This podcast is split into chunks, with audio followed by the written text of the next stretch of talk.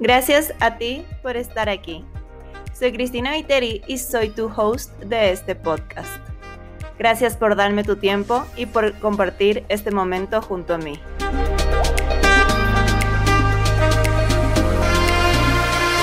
Este es un espacio lleno de magia en donde venimos a cuestionarnos, a chismear y hablar rico de todo lo que es y no es real.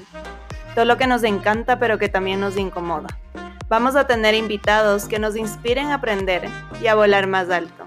Gente que admiramos y que nos encantaría conocer de su historia y experiencia para mejorar nuestro día a día y hacer de este mundo un lugar más mágico.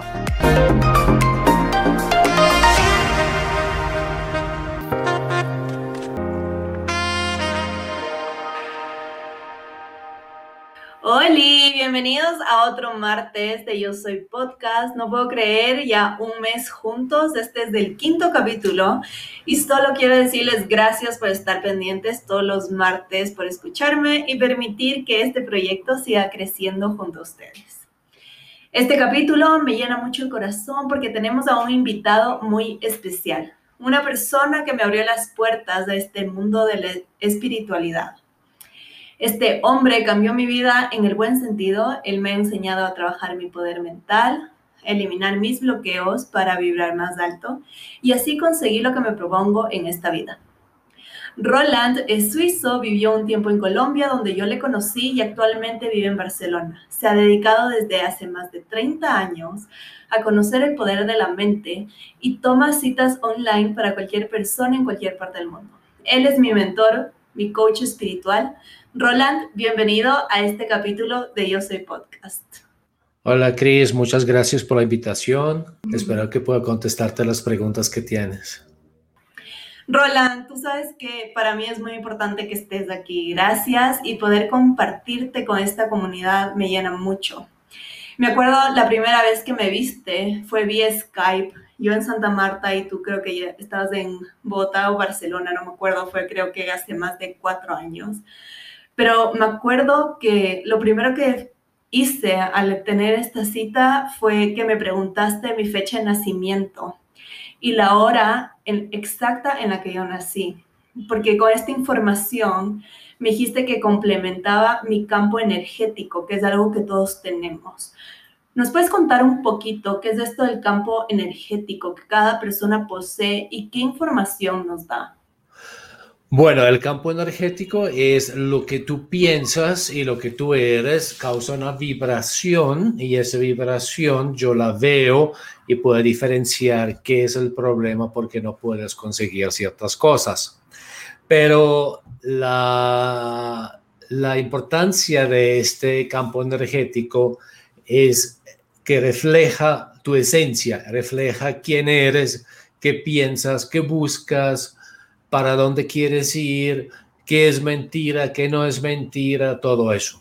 Perfecto, entonces con esto podríamos concluir, como tú dices, que el campo energético está basado en todos nuestros pensamientos, tanto negativos como positivos. Y la mayoría, creo que la mayoría de la gente piensa en negativo y por eso, por esta razón es que atrae todas estas cosas, todos estos bloqueos y vibraciones bajas. Sé que muchos de estos bloqueos y pensamientos provienen del subconsciente y que son creados y se van recopilando a medida que vamos creciendo. ¿Tú, ¿Tú qué sabes de esto? ¿En qué época exactamente se crea y se va formando nuestro subconsciente? Cuéntanos. El subconsciente viene desde este prenatal, ese ya tienes en la barriga de tu mamá eh, si ella tiene problemas eh, emocionales, entonces tú puedes adquirir ciertos problemas emocionales también durante de grande después.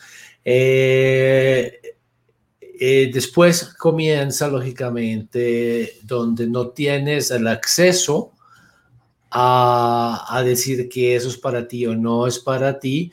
Entonces, allá en ese momento, entre los 0 y los 8 años más o menos, eres indefenso y, adquieres absolutamente todo lo que escuchas en el entorno tuyo.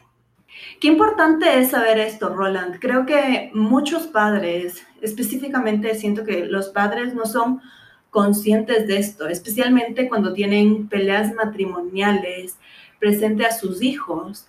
A veces piensan que quizás por ser ellos pequeños no se van a acordar de estas peleas y continúan peleando y se continúan agrediendo, gritando, porque piensan que como son tan pequeños al crecer no se van a acordar pero en realidad es aquí donde se generan todos los traumas y bloqueos, como tú dices, desde el prenatal, en infancia, hasta que tienen ocho años. Siendo el caso que existan traumas y bloqueos, ¿qué solución tenemos? ¿Hay forma de eliminarlos por medida de terapia contigo? ¿Cómo, cómo podemos trabajar para arreglar esto?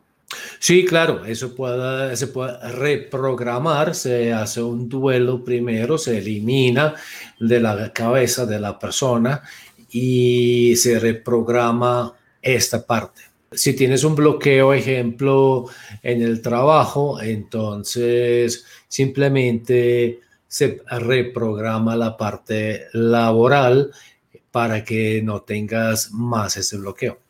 Siempre todo lo que tú has vivido se queda en el fondo, en el subconsciente tuyo.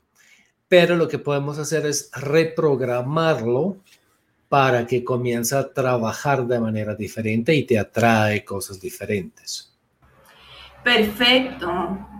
Claro, entonces, esta reprogramación creo que vendría a ser traducida en desaprender lo aprendido a decidir qué no queremos de lo que crecimos y volver a aprender conscientemente con la información que hoy por hoy tenemos y que conscientemente sabemos que queremos implementar y queremos incluir eso en nuestra vida.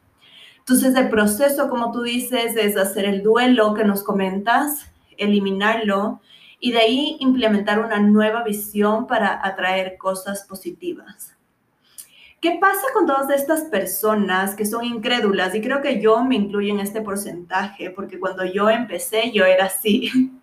Yo me acuerdo que en la primera cita yo era la típica que tenía que ver para creer y no creía que mi mente podía traer las cosas que quería o porque en realidad antes tenía todos estos pensamientos de escasez, que hay que trabajar duro, de que yo no me merezco las cosas o simplemente tenía esta diferente mentalidad.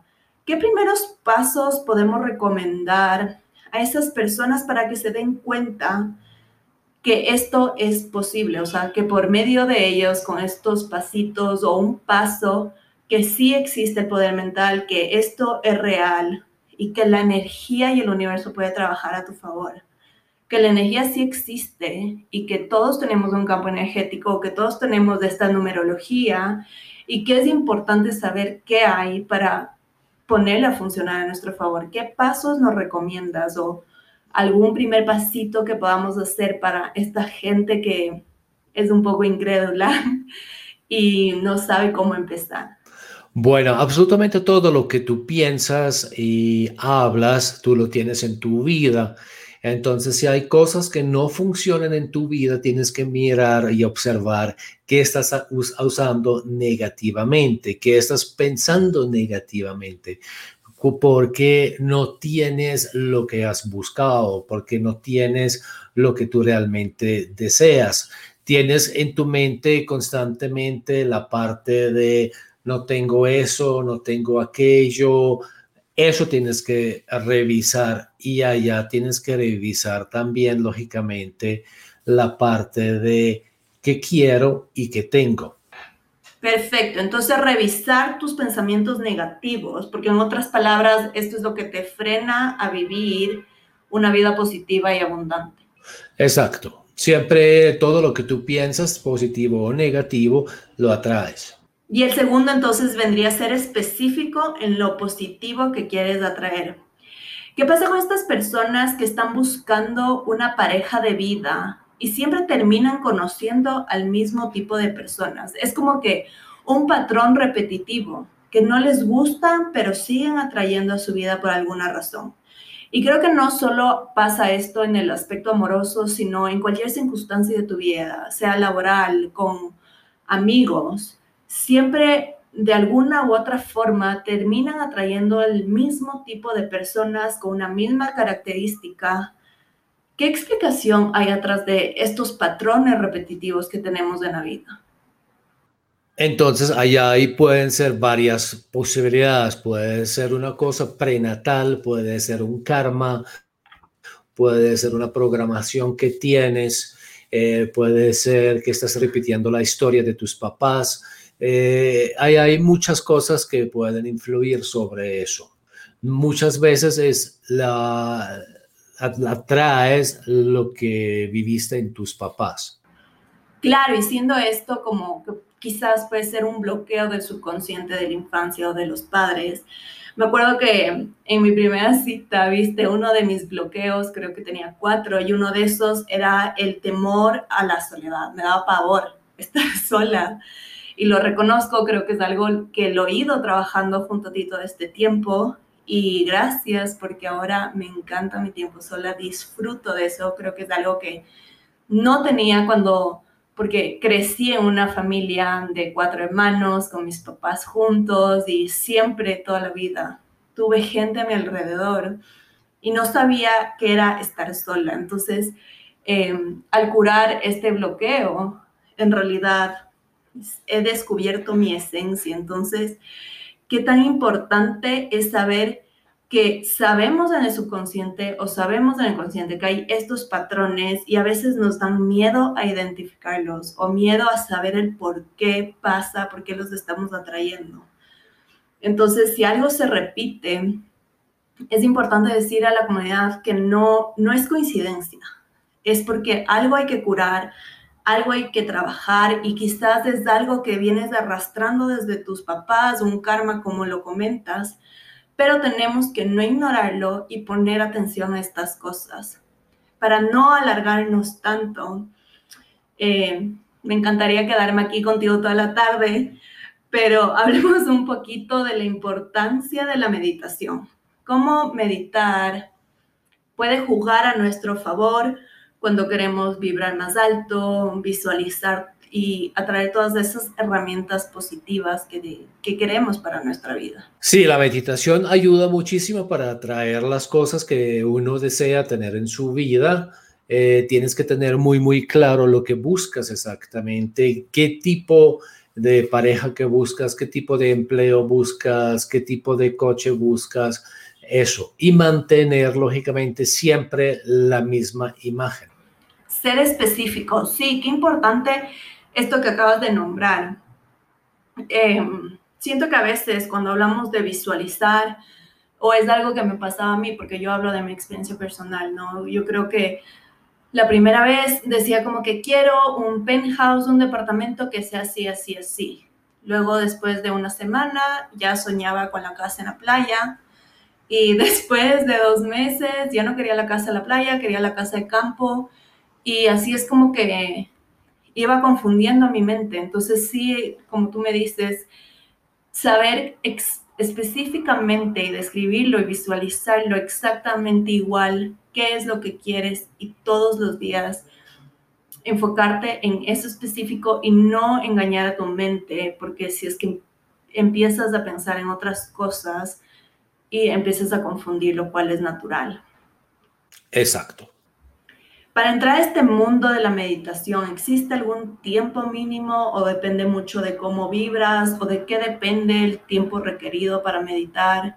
Eso depende de cada persona, qué tanto cree la persona en, en, lo que busca, qué tanto anhela la persona lo que busca, qué tanto eh, suelta la persona lo que busca, porque el momento también te llega cuando lo sueltas, ¿no?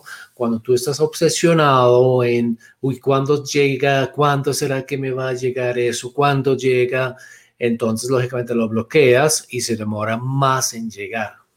Claro, a mí me pasó eso al comienzo, como que me obsesionaba con que quería algo específico y solo metía incertidumbre, como que cuándo va a llegar, cuándo, o sea, como que siempre estoy pidiendo esto y nada que llega. Y es como que me obsesiono y me entra como que esta angustia. Y como tú dices, sí, es importante dejar estos sentimientos, soltar, porque cuando te sientes merecedor y pides con certeza y confianza, y sabes que eso que tú quieres es para ti y va a llegar, llega. Eh, es depende de cómo exactamente eh, manejas la visualización. Si tú estás obsesionado, entonces se demora más porque tú trancas la cuestión, tú trancas eh, lo que buscas, entonces tú estás bloqueando con ese pensamiento obsesivo, estás bloqueando la cuestión que puede llegar a tu vida. Llegando al final de este capítulo, aunque no me quiera despedir, Roland, muchísimas gracias por estar aquí y darme tu tiempo. Espero que esta información llegue a sus corazones y a su mente para que seamos conscientes de la importancia de nuestra energía. Con mucho gusto, Chris. No me queda más eh, que recomendarles que le sigan a Roland en todas sus redes sociales. Está en Instagram y en Facebook como Roland Calt MT. Con todo, les voy a dejar toda la información de él en la descripción de este capítulo. Si quieren empezar a trabajar su poder mental, él también tiene un libro muy cool que te explica esto de manera fácil y cómo implementarlo a tu vida día a día, desde pasos pequeños hasta que ya te vuelvas un poquito más experto. Lo más poderoso, si quieren saber su campo energético, cómo están vibrando, su numerología, y su energía o qué bloqueos tienen, porque yo tenía cuatro. Em, Roland atiende vía Skype a cualquier parte del mundo. En verdad, de todo corazón le recomiendo, a mí me cambió mi realidad. Bueno, ya me voy a despedir. Si llegaste hasta el final de este capítulo, quiero que sepas que estés donde estés. Te amo y te doy gracias por escucharme. Si te gustó el capítulo, no te olvides de compartirlo en Instagram y también que nos hagas follow en yo.soypodcast. Hasta la próxima. Bye.